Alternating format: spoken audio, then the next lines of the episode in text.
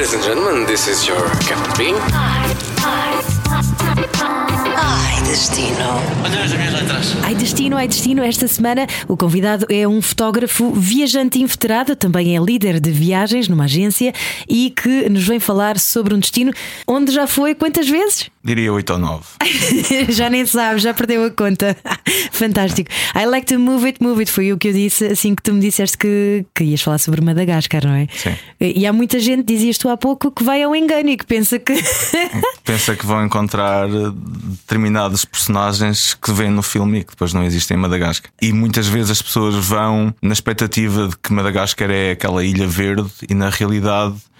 eh, Madagascar enfrenta um problema ambiental muito grande e nos últimos cento e tal anos perdeu-se perto de 90% da floresta, ou seja, o impacto dos, dos primeiros dias enquanto cruzamos os primeiros quilómetros em Madagascar costuma ser um bocado desolador.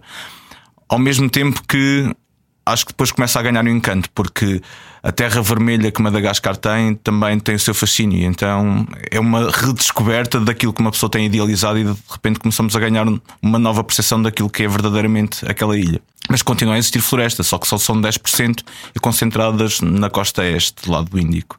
Bernardo Conde, antes de mais, eu acho que nem, nem sequer cheguei a dizer o teu nome. Bernardo Conde é fotógrafo, ah, tens também um centro de fotografia documental em Aveiro, tens, ou dinamizas pelo menos, não é? Esse... Tenho dinamismo, sim. E estás agora também a dinamizar outro evento muito interessante ah, da National Geographic, ah, Exodus. Explica-me só um bocadinho antes de entrarmos mais uma vez em Madagascar, explica-me o, o que é que é este evento e eu já sei que trazes aqui fotógrafos de todo o mundo. Sim. O, o National Geographic Exos Overfest é um festival internacional de fotografia de viagem e de aventura, onde tem por base palestras de fotógrafos que nós convidamos, e são fotógrafos com carreiras já internacionais, são nomes muito conceituados, e, e temos dois dias, dia 1 e 2 de dezembro, recheados com palestras desde manhã até à noite, com exposições de fotografia, masterclasses para quem é verdadeiramente fã da fotografia e quer aprender alguma coisa, temos as masterclasses, mas todas as outras palestras eu considero que são palestras inspiradoras, não são palestras técnicas, ou seja, o nosso público tanto abrange fotógrafos como abrange pessoas que têm curiosidade pelo mundo e que querem ganhar ainda um maior know-how de como é que o mundo está lá fora, como é que comunidades se se relacionam, quais são as suas tradições, os seus hábitos, quais são os seus problemas sociais, como é que está o nosso planeta do ponto de vista da conservação da natureza. Então nós temos, tentamos abarcar isto tudo em palestras com, com pessoas com uma carreira já, já muito vincada, digamos assim, e, e mais que isso, estas pessoas são a inspiração para que as pessoas vão à procura de, de concretização da sua felicidade ou daqueles projetos que muitas vezes temos guardados na gaveta Ah, e, e- e nos falta aquele empurrão ou a inspiração de alguém que, se aquela pessoa está ali, foi sinal que se calhar se mexeu e. e porque não eu, não é? Trabalhamos um bocadinho essa, essa questão da proatividade das pessoas. A edição deste ano acontece dia 1 e 2 de dezembro, é isso, não é? Sim. Quem estiver a ouvir este podcast em 2020, ok, isto de certeza que já houve mais edições, acontece em Aveiro, Sim, é assim, não é? correto. Ok, e, e há um site e tudo, portanto, exodusaveirofest.com. Diz-me só assim de repente algum fotógrafo assim de renome que, que vai estar lá presente. Este ano temos a personalidade do ano que foi selecionada por nós, é o Ian Arthus Bertrand, o famoso realizador francês que fez documentários como o Home sobre a conservação do nosso planeta e mais recentemente ele também divulgou o outro documentário que fala das questões humanas, que é o Human, e neste momento ele está a finalizar um outro documentário sobre a importância da mulher no mundo. Por todos esses valores, desses valores humanos e, e de conservação do planeta que ele tem trabalhado nos últimos anos, achámos que seria uma personalidade que devíamos distinguir. Para além disso, temos a neta do, do Cousteau, temos a Céline Cousteau, temos o Timothy Allen, que é um fotógrafo inglês que esteve por trás da série da BBC do Human Planet, temos um fotógrafo da National Geographic que acompanhou a caravana de Iaques desde o Quirguistão até o Afeganistão, que é Matthew Apelley, temos uma fotógrafa que tem dedicado parte da sua carreira a fazer fotografia e reportagem e desenvolver conteúdo sobre a conservação da água, que é um daqueles recursos que hoje em dia nós devemos falar e falar e falar. Temos um fotógrafo português, o Eduardo Leal, que vai falar sobre questões sociais e revoluções sociais. Ele é um fotojornalista que acompanha muito estas questões. E temos muitos outros que vão falar de aventura, de viagem, de conhecimento e, e de mostrar-nos também alguns sítios bonitos Ok, então agora sim que falamos do Exodus, vamos até a Madagascar. Uh, já sei que a imagem de marca de Madagascar é o embondeiro, não é? Aquela árvore magnífica. Uma das imagens de, de marca de, de, Madagascar é o embondeiro. Mas ainda podia dizer que há uma árvore que até é o, é o logótipo da, da companhia aérea de Madagascar, da Air Madagascar, que é, é chamada a Palmeira de Leque e por outro lado, a palmeira de leque em Madagascar é conhecida como árvore de viajante. E tem esta particularidade de se chamar árvore de viajante, porque antigamente, quando os locais se transitavam dentro da ilha, aquela árvore, com as suas folhas, improvisava-se facilmente um abrigo e no interior do tronco havia água para beber. E então isto facilitava a locomoção do, do povo pelas montanhas e, e pela floresta de, de, Madagascar. E acho que até acaba por ser, do ponto de vista vá, da mitologia da viagem, até se calhar um bocadinho mais interessante, ainda que os embondeiros são árvores completamente emblemáticas, como falámos até há bocado, são aquelas árvores que parece que foram postas de cabeça para baixo e que as raízes estão ali a segurar o céu, conforme dizem também lá em Madagascar. Uh, mas há muitas outras imagens de marca, digamos assim, que, que ficam na memória de quem visita Madagascar. A primeira acho que é pessoas a caminhar na beira da estrada para todo lado. E uma pessoa muitas vezes passa e interroga-se por onde é que esta gente vai e ninguém sabe, né? pode ir ao mercado, podem estar de regresso a casa depois de um dia de trabalho, mas há sempre gente. Muitas vezes as pessoas julgam que vão estar em sossego quando fazemos aquela paragem na beira de estrada para esticar as pernas e vai respirar um bocadinho sem ninguém, na realidade, pô, lá parece um malgás. Uh... Sabes porquê? É que o metro não funciona bem lá. ah, é como aqui em Lisboa. Sim, não, não funciona de certeza. Uh... Mas existem as paisagens. Da costa este existe uma paisagem dominada com, com floresta tropical. Mas mesmo assim, a dada altura, muitas vezes as pessoas associam Madagascar à África e de repente vamos ter a sensação que nós estamos na Ásia, porque existem muitas paisa muita paisagem dominada por arrozais, aos calcos. Existe até uma zona de vinho que é miserável, mas existe uma zona de vinho onde mais uma vez também temos calcos, quase a lembrar o Douro. Claro que não tem nada a ver depois a qualidade, nem a questão climática em si, mas a maneira como se trabalha a paisagem naquela terra também é um bocadinho assim. Ou seja, há, há pequenas coisas que se calhar vão quebrar completamente os clichês que as pessoas têm na cabeça. Qual é que é a experiência eh, mais marcante para ti, para quem vai a Madagascar? Humanamente mais forte, as minhas incursões a Madagascar fazem-se muito em, em desenvolvimento de descoberta cultural, ou seja, não vou à procura das praias paradisíacas e, e dos resorts, também, é? que as há também.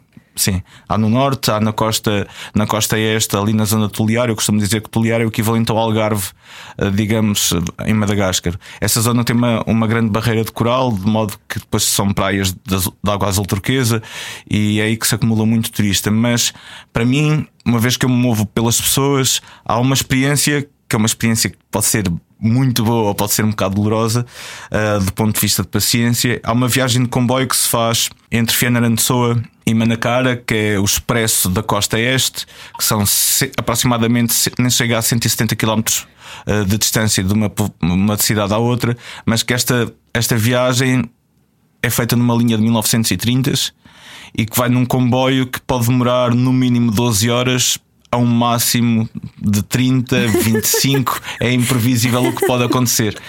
Existem 16 paragens ao longo desta viagem, são as 16 povoações por onde aquilo passa.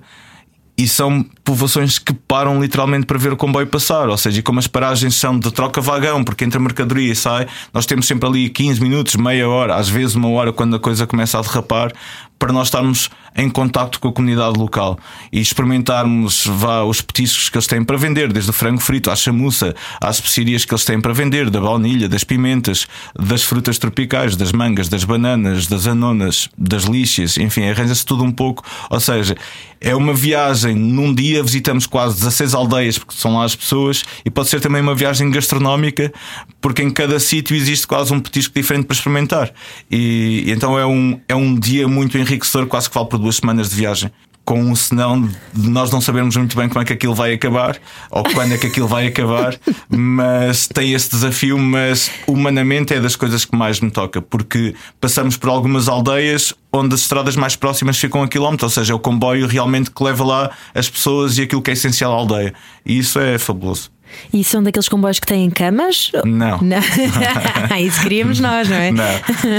São, são comboios, eu diria, normais para a década de 80, Ok. 70. É o comboio regional. Sim, para aí. Ou pior. Ou pior, Eh, pois. Aquilo só, eh, há uma carruagem que é muito engraçada, que é uma carruagem. eh, Aliás, as, car- as carruagens, se não em erro, vieram da Suíça e ainda têm lá as inscrições das paragens que faziam na rota que tinham na Suíça. Ou seja, de vez em quando estamos em Sainte Croix de qualquer coisa.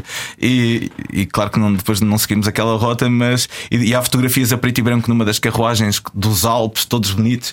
E, Ainda é que Madagascar tem Alpes? Não tem, não é? Ah, mas, mas pronto, o nosso dia a dia é acordar, tomar um pequeno almoço e, e seguir à procura do que é que as comunidades locais fazem. Ah, aqui em Madagascar, por exemplo, nós vivemos um bocadinho em função. Visitamos, por exemplo, a comunidade de Mananduna e Mananduna é uma comunidade rural onde vemos pessoas a trabalhar em arroz, aprendemos quais são as tradições familiares ou quais são as festas mais importantes para a família, desde a circuncisão do miúdo, que é um hábito tradicional, e obrigatório dentro da, daquela etnia, sobretudo. Uh, Madagascar é dominado por 18 etnias, umas mais influentes que outras. Aprendemos que as mulheres selecionam o homem, muitas vezes, se calhar, não pelo aspecto visual, mas na tradição dá-se um aperto de mão e dá-se assim uma festinha para ver se o homem tem calos ou não. Se o homem tiver calos, é bom trabalhador e então, se calhar, poderá ser bom partido para casar. Isso é espetacular! Coisas Vou ensinar isso à minha filha. coisas assim. Ou seja, vamos aprendendo aquelas pequenas particularidades que só mesmo estando junto da população é que nós vamos aprendendo. E hum, visitamos uma comunidade de, montanha, que é uma aldeia já com alguma população, são 600 habitantes. Mas que a estrada mais próxima, e isto chamar estrada é ridículo, porque o, o acesso mais próximo fica a 11 km de distância, ou seja, aquela, aquela aldeia só se chega a pé. Tudo o que é presente naquela aldeia foi carregado à cabeça. E quando falo de carregado à cabeça, falo de 8 km a subir monte e os últimos 3 são 3 km a descer de graus montanha abaixo. E É e é desafiante, é, é desafiante as, as pessoas também ganharem uma percepção que no nosso mundo ainda existem comunidades que optam por viver em sítios onde praticamente não chega lá ninguém. E, e ainda assim, independentemente de um grau, eu não gosto de falar de pobreza, mas de um grau de simplicidade muito grande, ainda existe o saber ser feliz com pouco. E isto é sempre um bocadinho vá ambíguo e um bocado perverso à atividade turística, porque a presença do turista pode levar a, que o alargar de horizontes da- das populações locais possa criar ambições diferentes da, e então pode-se começar a, a deturpar aquilo que são as verdadeiras vidas e a essência de, de cada local. Por isso, quando se fazem este tipo de viagens, temos de ser sempre muito sensíveis à- da maneira como nós nos conseguimos integrar com a gente local. E é isso que nós tentamos fazer, de alguma forma. São viagens que nós tentamos deixar impacto positivo e económico nas comunidades locais, preferencialmente a entidades governamentais que sabemos que em África, como em países europeus, a corrupção é, é muito grande, e então nós tentamos deixar o nosso impacto positivo e económico junto das pessoas e não em entidades que, que se calhar depois não podem ser assim tão sérias. E então há toda esta sensibilidade de nós estamos lá a usufruir, mas também estamos a tentar fazer um give back e dar de volta àquelas, àquelas pessoas. Além de Madagascar, já andaste por eh, imensos países. Eh, Madagascar, em particular, é um sítio seguro. Ah. Não? Madagascar é um sítio, um sítio seguro como acho que qualquer país africano quando falo da África a sério. Ah, de dia é seguro. A partir do momento em que o sol se põe, se calhar andar sozinho não é uma recomendação que eu, que eu dou. Ah, mas não, isto não faz com que o país deixe de ser visitável. Atenção, Ah, Madagascar tem tem ainda uma massa de turistas interessante e não é isto que inibe as pessoas, porque sejamos sinceros, uma pessoa pode sair daqui da rádio e virar a esquina e pode ser assaltada. Por isso, o país tem uma tem segurança suficiente para nós podermos visitar o país tranquilamente, obedecendo alguns algumas recomendações de segurança, que é, sobretudo, imaginem, em, Madagascar praticamente não há iluminação noturna, ou seja, não há iluminação nas estradas. Estradas muitas vezes são esburacadas. Primeiro falamos de segurança rodoviária. Um carro circular à noite, de repente aparece-lhe um buraco e tem um despiste, e a maior parte das estradas são de montanha, ou seja, é tudo curvas. E depois, pá, eventualmente pessoas mal intencionadas existem tanto aqui como na China, por isso é, é relativo. Mas é um país que as pessoas não direi que facilmente transitam, ou que será um país muito acessível, porque se as pessoas se aventurarem com os transportes uh, locais, a, a, minha grande recomendação é que não podem ter um tipo, um, um tempo limite e têm de fazer a viagem com um, um grande número de dias de, de manobra, porque imaginem, os autocarros locais, que não são autocarros, são carrinhas que podem que supostamente deviam levar 12, mas a dada altura se calhar estão a levar 25. Uh, ah, o que acontece é que essas carrinhas só arrancam muitas vezes quando estão cheias. A manutenção desses carros não é grande coisa, ou seja, muitas vezes avariam e se calhar podemos estar um dia ali atravancados no meio da estrada. Se não houver esse, esse, esse tempo, então basicamente as pessoas têm de contratar driver, carro particular e isso encarece muito a experiência da viagem em si. E por isso, se calhar, muitas vezes mais vale viajar em grupo porque acaba por ser quase dividido por todos e acaba a ser uma maneira mais, mais económica de fazer a viagem. Olha, e além de, dos bandidos que, que há em todo o lado, Sim. mas a fauna, uh, disseste há pouco que só 10% da floresta é que está intacta, Sim. mas em termos de fauna, há assim algum bichinho que possa meter medo e que apareça de vez em quando? Bichos de meter medo, no meu, na minha interpretação, não. uh, há, há, pessoas que viajam comigo que têm medo de osgas. E, não é? A sério? O que é que vão fazer para a África? Sim. E, e, uma osga, e uma osga, quando está uma osga num quarto, é muito bom sinal, porque é sinal que alguém está a tomar conta dos mosquitos. É verdade. É, o animal isso, mais terrível em África, se calhar, é o mosquito da malária, não é? É verdade. Uh... Eu estou a dizer isto porque a minha mãe é africana, a minha família é africana, e, e, eu estou a dizer isto e depois lembrei-me logo que a minha mãe tinha medo de osgas quando vivia em África. Portanto, sim, sim claro. É, é, isso é, é, um bocado cómico. Claro que, obviamente, poderão existir cobras e tal, mas animais de grande porte, como leões, hienas, leopardos e afins, desse tipo de animais não existe. Existe um felino de médio porte que são chamadas as fossas, ou no vocabulário malgache fuça, porque em malgache o ólis fu, que é um felino de médio porte, é um, é um gato quase com o tamanho de um cão, mais ou menos. O passatempo dele é caçar lémures, por isso, não, do ponto de vista de perigo humano, não há grande coisa. Já falei nas cobras, mas, mas isto também é muito, é muito raro aparecerem, pelo menos durante esta viagem.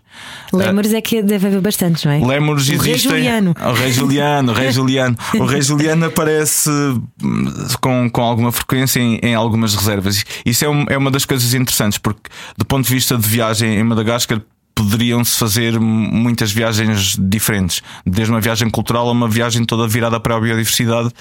Que a maior parte dos pacotes de viagem que se encontra para aí é, é até mais virada para esse sentido, que é mais virado para a biodiversidade, que é isso que as pessoas vá, associam mais facilmente a Madagascar. E, e, depois, dentro dessa biodiversidade, é engraçado, porque dentro das várias reservas que existem, como os, os habitats vão mudando ligeiramente, as espécies de lémures também se foram adaptando a esses diferentes habitats. Então, existe uma, uma grande diferença do tipo de lémur que pode, podemos encontrar no norte ou podemos encontrar mais a sul.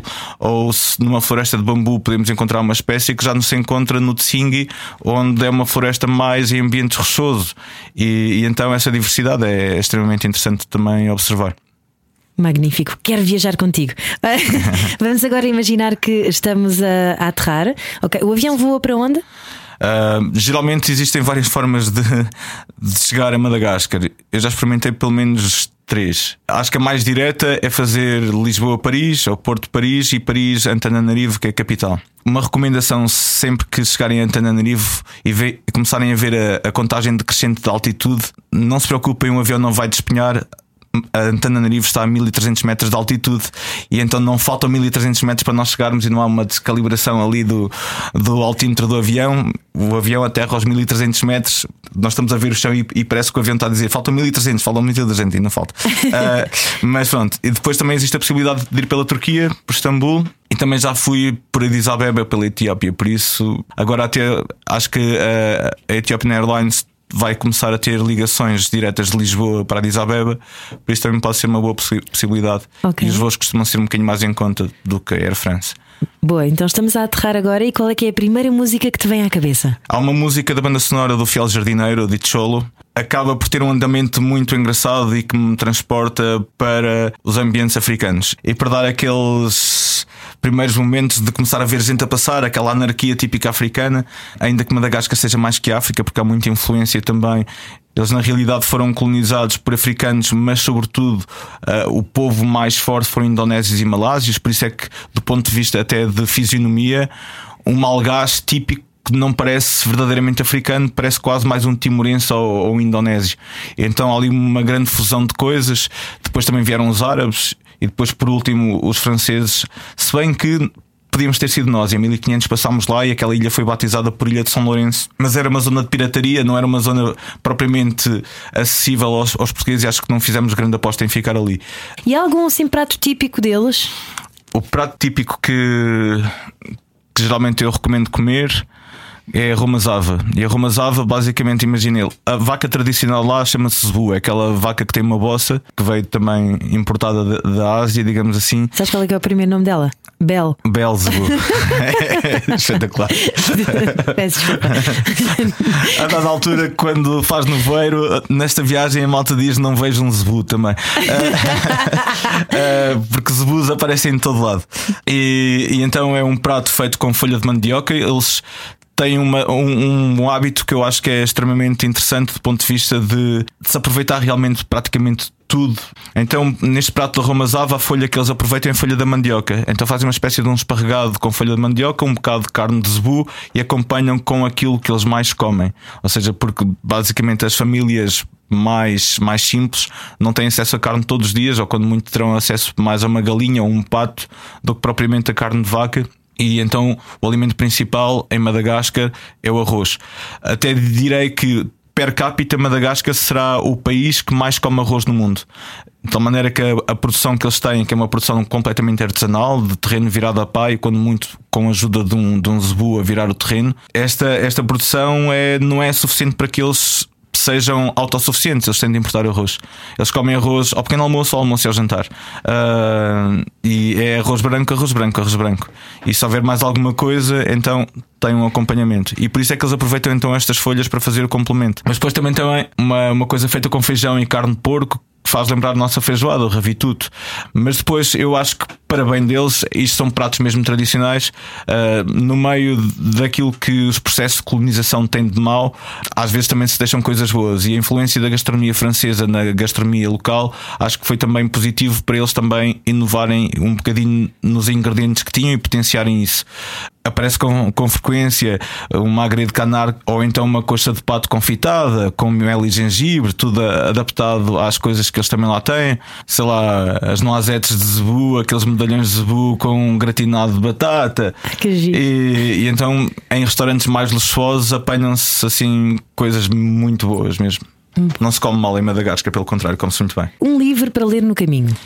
Eu para este tipo de viagens, estas incursões a sul, lembro-me sempre do sul do Miguel Sousa Tavares, porque para além de ter relatos de viagem, também é complementado com fotografia, que é uma coisa que, que me diz muito.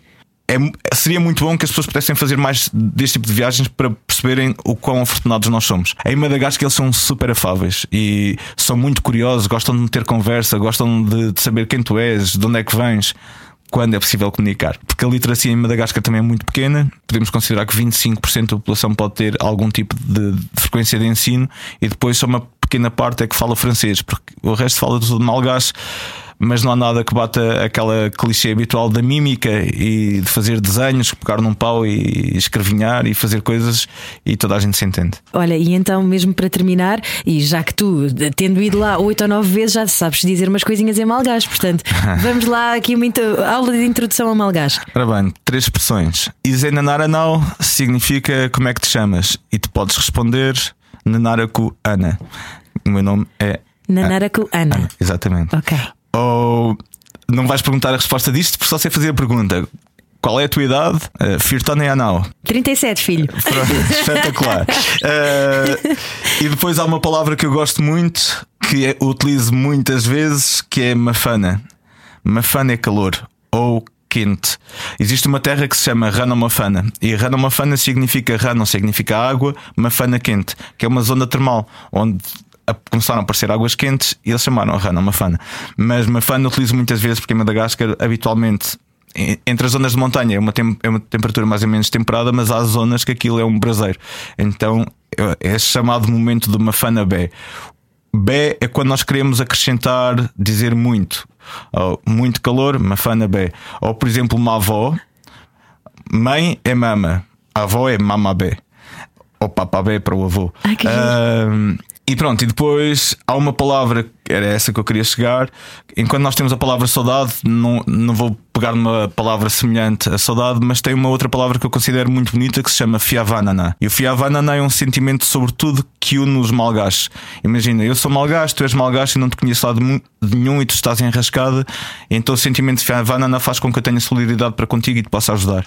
E isto, de alguma forma, também depois acaba por ser estendido a quem visita Madagascar no sentido da hospitalidade do povo que apesar de não terem muito, de uma forma geral, são pessoas super acolhedoras e muito simpáticas e que no meio da simplicidade têm sempre qualquer coisa para partilhar contigo.